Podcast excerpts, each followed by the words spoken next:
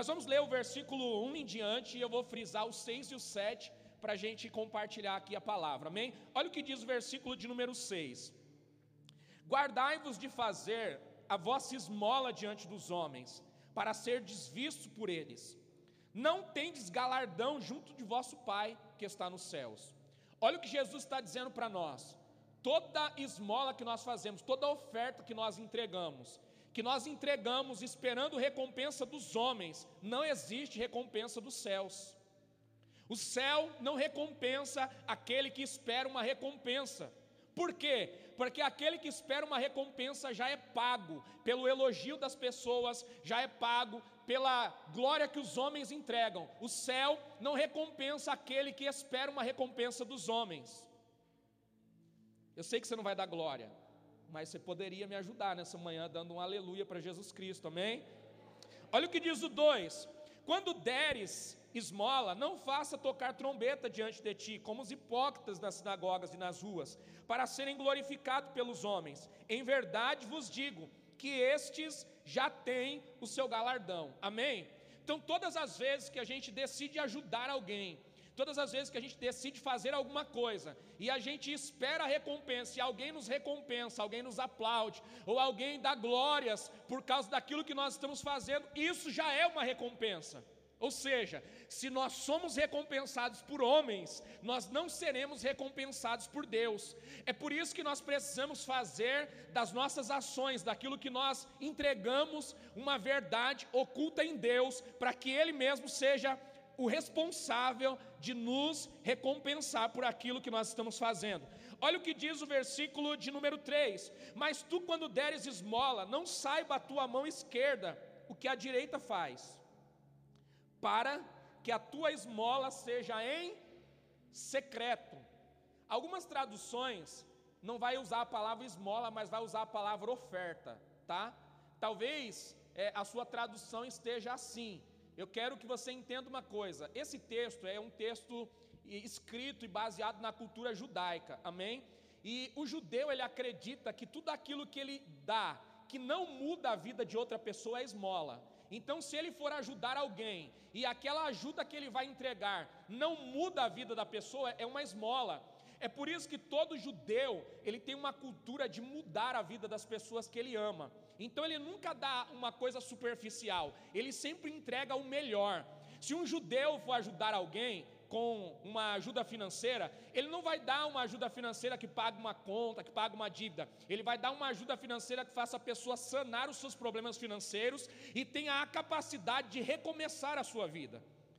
Ele vai sempre dar uma ajuda que não escraviza, mas ele vai dar uma ajuda que faz a pessoa sair da condição onde ela está e ir para uma condição melhor. Então esse texto está baseado dentro desse entendimento. Tudo aquilo que a gente entrega que não muda a vida de outra pessoa é uma esmola dentro do conceito judaico, tá? Então olha o que ele está dizendo. Ele está dizendo que aquilo que a nossa mão esquerda faz, a nossa mão direita não precisa saber. Agora, a primeira vez que a palavra secreto aparece aqui e a primeira vez que a palavra publicamente aparece aqui. Olha o que diz o 4: Para que a tua esmola seja dada em secreto, e o teu pai que te vê em secreto te recompensará publicamente. Ou seja, a ajuda que você dá secreta, o Pai vê. As pessoas não vão ver, as pessoas não vão aplaudir, as pessoas não vão te agradecer, mas o Pai que está te vendo no secreto, ele vai ver, e a recompensa dele não vai ser uma recompensa secreta, mas vai ser uma recompensa pública, por quê? Porque a recompensa que você não recebe dos homens, você recebe de Deus, a recompensa que as pessoas não enxergam em você, é a recompensa que o Pai vai te entregar, então aquilo que você entrega em secreto, ninguém vê, aquilo que você entrega em secreto e não espera uma recompensa, os céus liberam sobre você uma recompensa pública. Amém? Olha o que diz o 5: E quando orares, não seja como os hipócritas, pois se comprazem em orar em pé nas sinagogas e nas esquinas das ruas, para serem vistos pelos homens. Em verdade vos digo que estes já receberam o seu galardão. Olha o que o texto está dizendo para nós, irmãos. O texto está dizendo para nós que Deus não recebe orações que são feitas públicas nas esquinas, como alguém que ora para ser percebido na sua oração. Pastor, o que o senhor está dizendo? Que Deus não recebe orações públicas? Não, deixa eu te ensinar isso. A Bíblia diz para nós que nós devemos orar sem cessar, amém? E isso é uma verdade inabalável, nós devemos orar sem cessar. Só que quando a Bíblia diz para nós que nós precisamos orar no secreto, e nós não precisamos que as pessoas escutem aquilo que nós estamos orando, a Bíblia está nos ensinando que alguém que ora tem a certeza de para quem está orando e para quem está orando. Você não está orando para ser ouvido por homens, mas você está orando para ser ouvido pelo seu Pai. Então não importa o que as pessoas ouvem, importa o que o seu pai ouve. Não importa se a sua oração é bonita, se a sua oração é simples, não importa se a sua oração tem contexto teológico, se a sua oração tem um contexto é, é, correto diante das pessoas, importa se a sua oração é uma oração que tem um destino, e o destino é o coração do Pai, aquele que te vê em secreto e que vai te recompensar publicamente. Amém? Olha o que diz o 6, e eu quero partir aqui para a ministração, 6 e o 7. Mas tu, quando orares, entra no teu aposento, e fechando a tua porta, ora ao teu pai que está em secreto. Segunda vez que a palavra secreto aparece. E o teu pai, que te vê em secreto, te recompensará publicamente. A segunda vez que a palavra publicamente aparece. E o 7 diz assim: e orando, não useis de vãs repetições como gentios, que pensam que por muito falarem serão ouvidos. E aqui parece que dá um nó na nossa cabeça. Por quê? Porque se a Bíblia diz que nós devemos orar sem cessar, por que, que a Bíblia agora está dizendo para nós que não é por muito falar que nós seremos ouvidos? Eu vou te explicar de uma forma muito simples. Queridos, o desejo de Deus é que a gente ore sempre, por quê? Porque quem ora sempre está desenvolvendo um relacionamento com Deus. Mas quando a Bíblia fala que nós devemos orar sem palavras repetidas, a Bíblia está nos ensinando que alguém que ora a Deus e sabe que Ele está ouvindo, não precisa ficar repetindo toda hora a mesma oração não precisa ficar repetindo toda hora o mesmo pedido. Alguém que ora e sabe que Deus está ouvindo, ora agradece e não precisa pedir de novo, porque sabe que o Pai já escutou. Quando a Bíblia fala de orações repetidas, quando a Bíblia fala de orações que são como vãs repetições, a Bíblia está falando de alguém que ora, ora, ora, mas não acredita naquilo que está pedindo. Alguém que ora todo dia porque não tem certeza que foi ouvido. Alguém que pede todo dia para Deus abrir a porta porque não tem certeza se a oração anterior foi ouvida por ele. Alguém que pede uma porta de emprego porque não sabe se a oração que ele pediu ontem foi ouvida por Deus. Deus quer sempre que você fale com ele, mas o desejo de Deus é que a sua oração seja uma oração tão verdadeira e confiando nele que você não vai precisar ficar repetindo todo dia. Deus cuida da minha família. Deus abre a porta de emprego. Deus me prospera. Não, nós não precisamos falar a mesma coisa todo dia, porque se nós temos a certeza que Ele está ouvindo, nós vamos falar com Ele, mas não repetiremos a conversa, porque temos a certeza que o nosso Deus nos escutou, porque temos a certeza que o nosso clamor foi ouvido. Então vamos falar porque amamos Ele, não vamos falar porque queremos algo dele.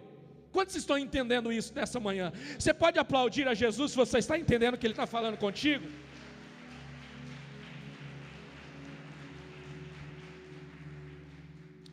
Queridos, quando a Bíblia diz que Deus vai nos recompensar publicamente, o que é recompensa? O que é recompensa? Recompensa, se você for lá no dicionário Aurélio buscar o significado, a palavra recompensa significa assim: presente para quem mostra reconhecimento por uma boa ação. Presente para quem mostra reconhecimento por uma boa ação. A pergunta que eu quero te falar é: será que nós merecemos a recompensa de Deus? Será que nós merecemos a recompensa do Senhor? Se eu pudesse dar um título para essa palavra, eu diria que nós precisamos fazer silêncio para que Deus possa falar conosco. Porque o segredo do secreto é a consulta que nós fazemos a Deus. E nós só conseguimos consultar a Deus quando nós falamos com Ele e fazemos silêncio para ouvi-lo responder. Queridos, eu quero nessa manhã te fazer pensar se de verdade nós estamos fazendo do nosso quarto um lugar secreto para se relacionar com Deus, e se de verdade nós merecemos uma recompensa do Senhor, se de verdade nós merecemos uma recompensa pública de Deus, sabe? Nós precisamos entender que o propósito da oração não é a oração em público, nós até podemos orar em público, nós até podemos fazer isso, por que, que nós fazemos isso? Nós fazemos isso para desenvolver uma cultura, uma disciplina que nos leva a mostrar para o nosso coração qual é a atitude que nós temos que ter. Nós oramos em público para que a gente aprenda a ensinar para o nosso coração caminho. Nós oramos em público para aprender a desenvolver em público uma disciplina espiritual que a gente vai levar para o secreto e vai aplicar sobre a nossa vida, para que a gente desenvolva um relacionamento com Deus. Mas o propósito da oração não é um relacionamento público, mas é um relacionamento íntimo e secreto com Deus. Este é o propósito da oração. Porque toda oração, irmãos, ela foi feita para desenvolver um relacionamento com Deus, e isso é um processo que precisa ser maduro. Quando nós falamos de relacionamento, todo brasileiro tem uma essência em si. E que essência é essa? Todo brasileiro tem facilidade para fazer relacionamento. O brasileiro é um dos povos mais é, que carrega melhor essa essência. Por quê? Porque todo brasileiro tem uma habilidade para fazer relacionamento. O brasileiro vai na fila do banco, faz um amigo. O brasileiro vai tocar junto, faz uma amizade. O brasileiro vai é, comprar uma coisa na padaria, faz amizade. Ele vai no mercado e faz amizade. Essa é a essência do brasileiro. Ele faz amizade em todos os lugares por onde ele passa. Só que a amizade não significa que você vai confidenciar para a pessoa segredo.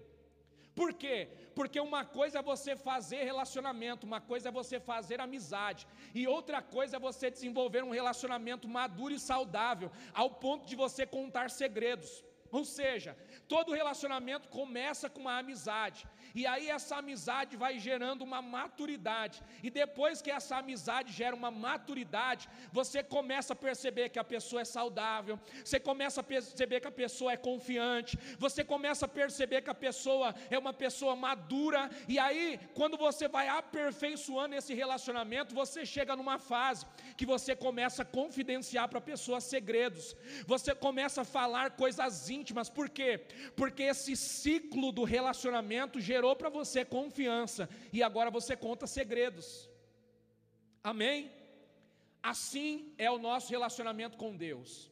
Deus não é irresponsável, irmãos. Deus não vai contar segredos para pessoas imaturas. Se você tem um filho menor, se você tem uma criança dentro da sua casa, você não conta para ela segredos, porque você sabe que se você contar um segredo para uma criança, quando ela for conversar com alguém que ela gosta, ela vai contar esse segredo.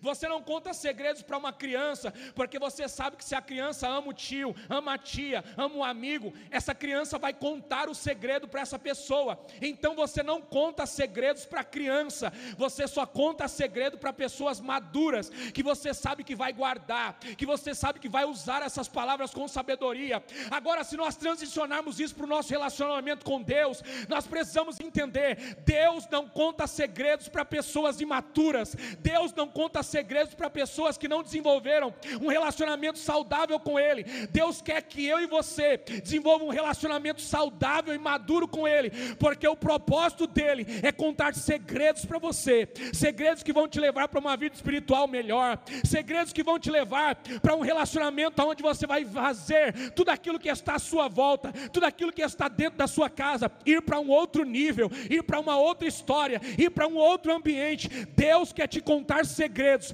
mas Deus precisa que você seja maduro para que Ele possa te confidenciar aquilo que o céu quer liberar para a terra, para que Ele possa te confidenciar aquilo que o céu tem reservado para o teu futuro, aquilo que o céu tem reservado para a tua família. Deus quer se relacionar conosco, mas Ele precisa que sejamos maduros ao ponto de guardarmos os segredos dEle e usarmos na hora certa, ao ponto de guardarmos os segredos dEle e aplicarmos sobre a nossa vida, aplicarmos sobre a nossa história. Se os filhos maduros estão aqui, por favor, que eles se manifestem nessa manhã, que eles celebrem ao Pai, que eles exaltem ao Senhor com as suas palmas. Aleluia. Se é para Ele, pode ser mais forte.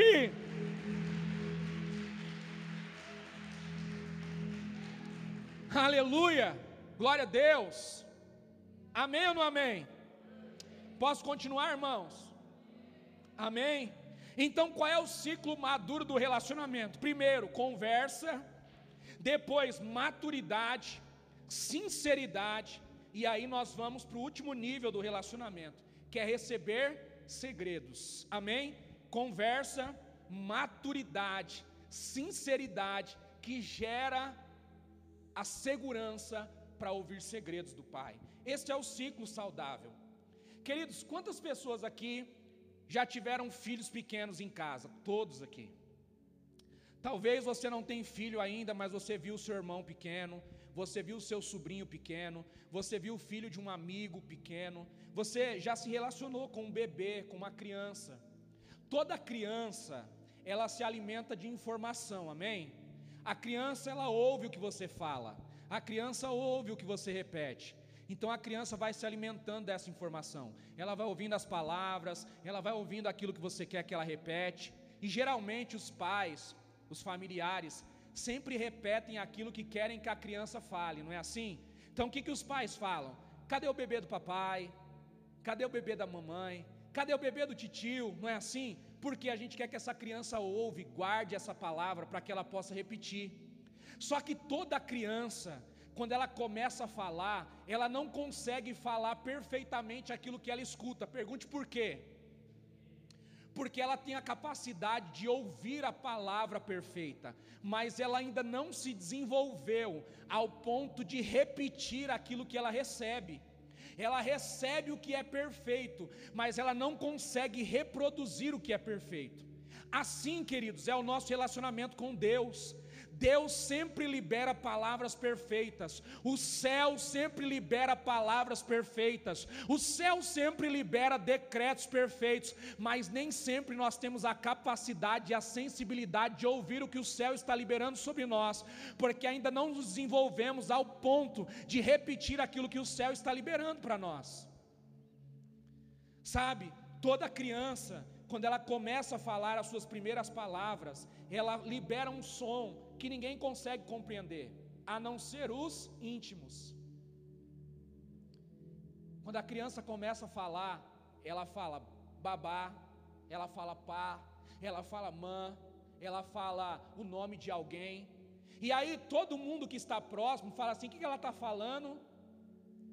O que ela está dizendo? As pessoas que não conhecem não sabem o que a criança está falando, mas os pais sabem. Os pais falam assim: ela está falando mamãe.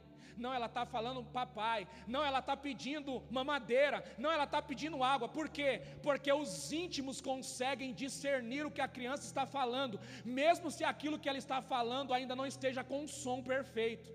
Querido, é assim que Deus te ouve. Deus não se importa se as suas palavras são perfeitas. Deus não se importa se as suas palavras são bonitas. Deus se importa se ele tem intimidade com você, se ele reconhece as suas palavras. Ele não te ouve pelo que você sabe falar. Ele te ouve porque ele te ama. Ele te vê no secreto. Ele conhece o som da sua voz. Ele não te ouve porque você fala coisas bonitas. Ele te ouve porque ele é íntimo de você e ele sabe discernir aquilo que você fala. As pessoas se impressionam com o que você fala, as pessoas se impressionam com o que você faz, Deus só se impressiona com o que você é. As pessoas se impressionam com o que você realiza, Deus só se impressiona com o que você é de verdade. Para Deus não importa o que você faz, para Deus não importa o que você constrói, para Deus não importa as palmas que você recebe, para Deus importa quem você é, o coração que você tem, quem você é de verdade. Deus não se importa com aquilo que os homens se importam, Deus se importa com aquilo que você é de verdade. Se você crê nisso, por favor, meu irmão, faz alguma coisa para Jesus nessa manhã.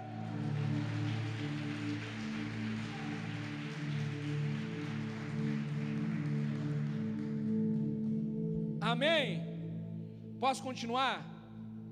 Vai piorar, irmãos. A segunda coisa que eu quero te dizer nessa manhã é que talvez, só talvez, irmãos, tudo que nós estamos passando agora seja porque a nossa nação, o Brasil, é claro que o mundo está vivendo uma crise, mas eu vou falar da nossa nação, amém? Eu não tenho nada a ver com as outras nações, eu tenho tudo a ver com a nação a qual eu pertenço. Eu oro pelas nações, eu amo as nações, eu amo missões, mas eu amo também a nossa nação. E talvez, só talvez, tudo que nós estamos passando agora seja porque nós colocamos Deus muitas vezes em segundo lugar, seja porque nós colocamos Deus em segundo plano.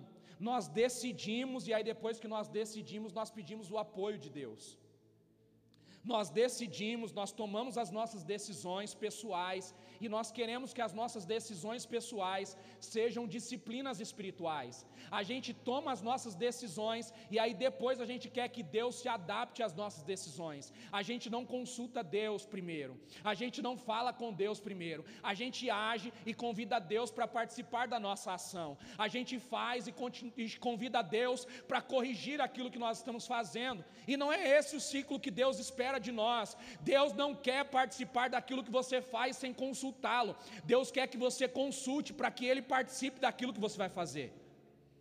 Sabe, queridos, talvez muitos de nós estamos usando a nossa força para fazer coisas, nós estamos usando métodos, nós estamos usando tecnologia, nós estamos usando recursos financeiros para empurrar aquilo que Deus nunca validou para empurrar aquilo que nunca teve a aprovação de Deus, para empurrar aquilo que é o nosso desejo pessoal, mas nunca foi um desejo de Deus para a nossa vida. Nós estamos levando para frente aquilo que Deus nunca deu validade para que a gente levasse para frente. E aí, quando as coisas dão errado, a gente transfere a responsabilidade para Deus, como se Deus fosse o responsável do nosso fracasso.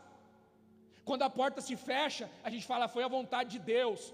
Quando alguma coisa dá errado, a gente fala, foi a vontade de Deus. Mas a gente não consultou Deus antes de começar a fazer. A gente não consultou Deus antes de decidir. A gente não consultou Deus no secreto. Mas a gente culpa Ele pela consequência daquilo que deu errado.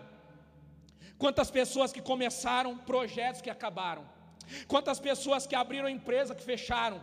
Quantas pessoas que fizeram mudanças de ministério Quantas pessoas que começaram ideias, mas não levaram para frente, começaram projetos que não levaram para frente, e aí, quando tudo deu errado, jogaram a responsabilidade para Deus.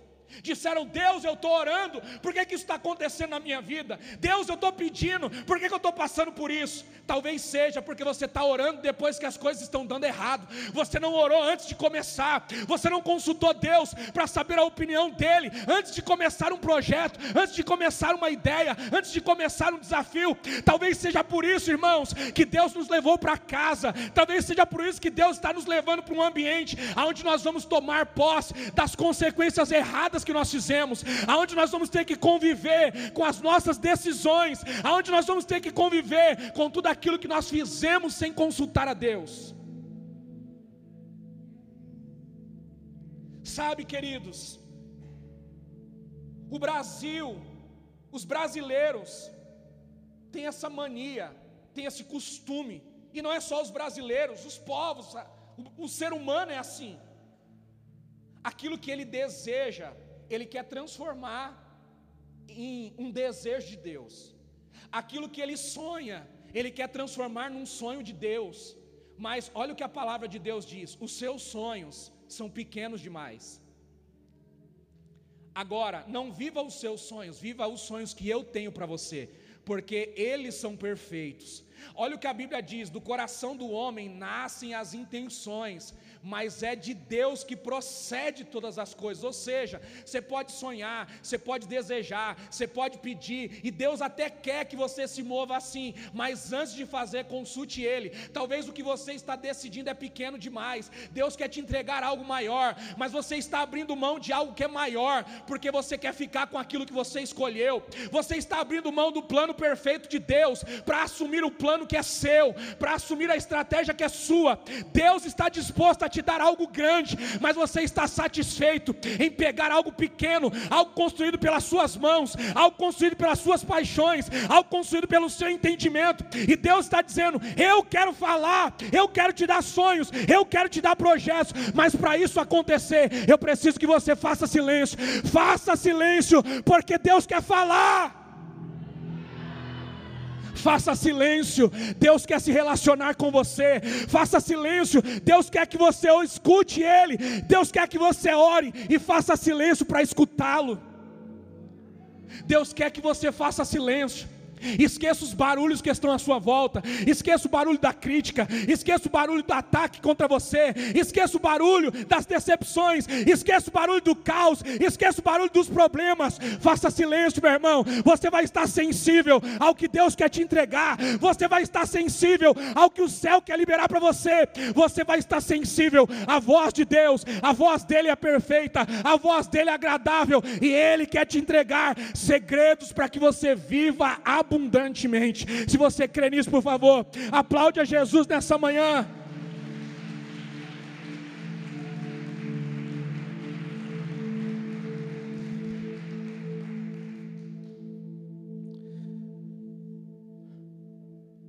A terceira coisa que eu quero que você anote, e a gente parte para o final aqui.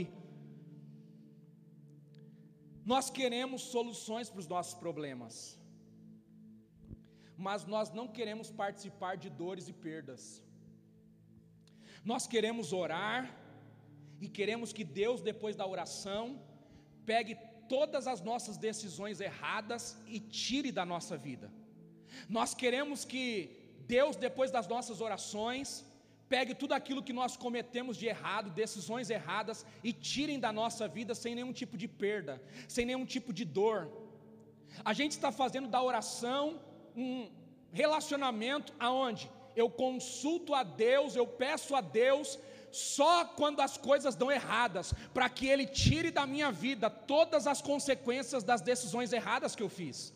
Sabe, queridos, às vezes a gente está com o casamento destruído, e aí a gente ora e fala assim: Deus, eu quero que o Senhor entre no meu casamento. E aí você depois da oração começa a cobrar Deus, porque você orou e precisa que o casamento dê certo, porque você orou e precisa que o seu relacionamento seja saudável. Mas você não precisa só orar, você precisa orar, mas precisa agir.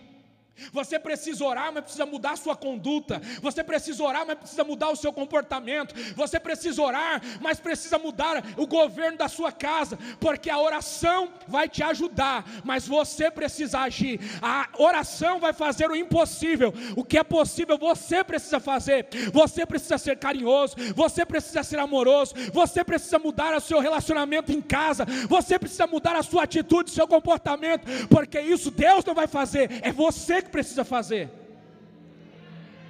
A gente quer orar e quer que Deus tire tudo e não quer fazer nada. A gente quer cruzar os braços e espera que Deus faça todo o trabalho. A oração não foi feita para Deus tirar de você as suas dores. A oração não foi feita para Deus tirar de você os seus problemas. A oração foi feita para você se relacionar com Ele e não errar mais. A oração foi feita para você se relacionar com Ele e começar a fazer coisas pontuais que não gere para a sua vida consequência, que não gere para a sua vida dor, que não gere para a sua vida processo desnecessário, porque todo processo processo que Deus deseja que você passe vai gerar em você maturidade e crescimento, mas todo processo que Deus não gerou para você vai gerar perda, frustração e dores que não tem nada a ver com a vontade de Deus para você. Sabe, queridos, às vezes a gente quer transferir para Deus a responsabilidade de tudo. Eu traí minha esposa, eu já orei, já pedi perdão, por que, que eu estou passando por isso? Eu já orei, eu já falei para Deus, por que, que ela está chateada comigo? É muito simples, porque ninguém sofre de amnésia. É muito simples, porque você errou, pediu perdão, Deus perdoou, sua esposa perdoou, só que agora existe um processo. Qual o processo? O processo da reconquista o processo de retomar a confiança, o processo de fazer tudo diferente, o processo de ter mudança de comportamento, o processo de ter mudança de palavras, o processo aonde você vai ter que lutar para reconstruir aquilo que foi destruído, e reconstruir é mais difícil do que construir. Então, Deus não tem nada a ver com isso. Isso agora vai ser uma ação entre você e a sua decisão. Deus vai te ajudar, Deus vai te fortalecer, mas você precisa mudar o comportamento. Você precisa mudar a ação, você precisa mudar a atitude. Deus vai te ajudar, mas isso é com você. Sabe, queridos, às vezes nós estamos sofrendo algumas coisas, estamos questionando a Deus. Ah, porque os meus filhos estão tão desobedientes? Eu já orei, eu já falei com Deus, por que, que eu estou passando por isso? Eu orei, eu pedi tanto para Deus, por que, que o meu filho está nas drogas? Eu orei, eu pedi tanto para Deus, por que, que o meu filho só faz bobagem? Talvez seja porque você cuidou de tantas outras coisas, mas nunca olhou para os seus filhos. Talvez seja porque você cuidou de tantas outras coisas na sua vida, mas nunca priorizou a família. Você estava pensando em tantas coisas, você estava gastando tempo com tantas coisas, e agora está vendo tudo aquilo que você ama se perder, está tendo que voltar para casa e colher a consequência de anos de abandono. Pais que não estão aguentando seus filhos dentro de casa, pais que não estão suportando ver os seus filhos fazer bobagem, porque transferiram a responsabilidade para a escola, transferiram a responsabilidade para as tias da sala kids, transferiram as suas responsabilidades de educação para cuidadores e agora estão tendo que colher essa consequência. Ah, mas eu já orei. Por que, que Deus está me permitindo passar por isso? Talvez seja, querido, porque Deus agora quer que você resgate, quer que você recupere aquilo que talvez parecia perdido. Você não vai perder o seu casamento, você não vai perder a sua família, você não vai perder os seus filhos, mas Deus está abrindo os teus olhos, porque você vai recuperar, você vai restaurar, você vai modificar aquilo que estava errado. Deus nos mandou de volta para casa, porque Ele queria restaurar aquilo que estava quebrado dentro de casa, para que fora de casa todas as coisas começassem a acontecer para que fora de casa todas as coisas dessem sentido, para que na igreja, na sociedade, a gente revelasse de verdade aquilo que nós somos no secreto. Nós oramos e pedimos a Deus para nos enviar para o lugar da necessidade. Deus nos enviou para dentro das nossas casas, porque era o lugar que mais tinha necessidade de pai, de sacerdote, de marido, de esposa, de filhos. Deus nos levou para o lugar que havia maior necessidade. E quando Ele nos devolver para a sociedade, quando Ele nos devolver para a igreja, quando Ele nos devolver para o trabalho, nós seremos seres humanos melhores, nós seremos seres humanos maduros e nós vamos fazer a diferença. Deus está dizendo para nós: silêncio, eu quero falar. Silêncio, eu quero te dar uma nova oportunidade. Silêncio, eu quero sensibilidade, porque eu vou mudar a tua história, eu vou mudar a tua vida. Mas eu preciso que você escute os céus, eu preciso que você escute a minha voz, eu preciso que você receba de verdade aquilo que eu quero liberar sobre você. Quantos estão entendendo isso? Podem celebrar a Jesus, podem aplaudir a Jesus. Eu quero que você dê um pulo dessa cadeira, meu irmão, por favor. Se coloque de pé, celebre a Ele.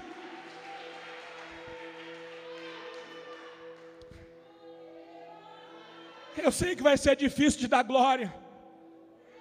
Eu sei que vai ser difícil de exaltar a Jesus com isso. Talvez você vai dizer assim: ah, pastor, mas que palavra difícil. É, ela foi difícil para mim também. Porque antes de falar para você, Deus falou para mim. Antes de Deus usar a minha boca para liberar isso para você, a boca de Deus liberou isso para mim, dizendo: você também precisa mudar, você também precisa corrigir, você também precisa ser pontual. Sabe, queridos, chegou o tempo da igreja do Senhor manifestar aquilo que ela está recebendo no secreto. Chegou o tempo da igreja do Senhor ouvir de verdade aquilo que o céu está liberando. Chegou o tempo da igreja do Senhor ouvir de verdade aquilo que no secreto nós estamos gerando em Deus. Eu quero te convidar a pelo menos por um minuto entregar para Deus tudo que você é, entregar para Deus toda a verdade. Não importa quantos fracassos aconteceram na sua vida, o fracassado não é aquele que cai, o fracassado é aquele que não quer se levantar. O fracassado não é aquele que erra, o fracassado é aquele que não está disposto a acertar. O especialista não é aquele que nunca erra, o especialista é aquele que depois que erra sabe o que fazer.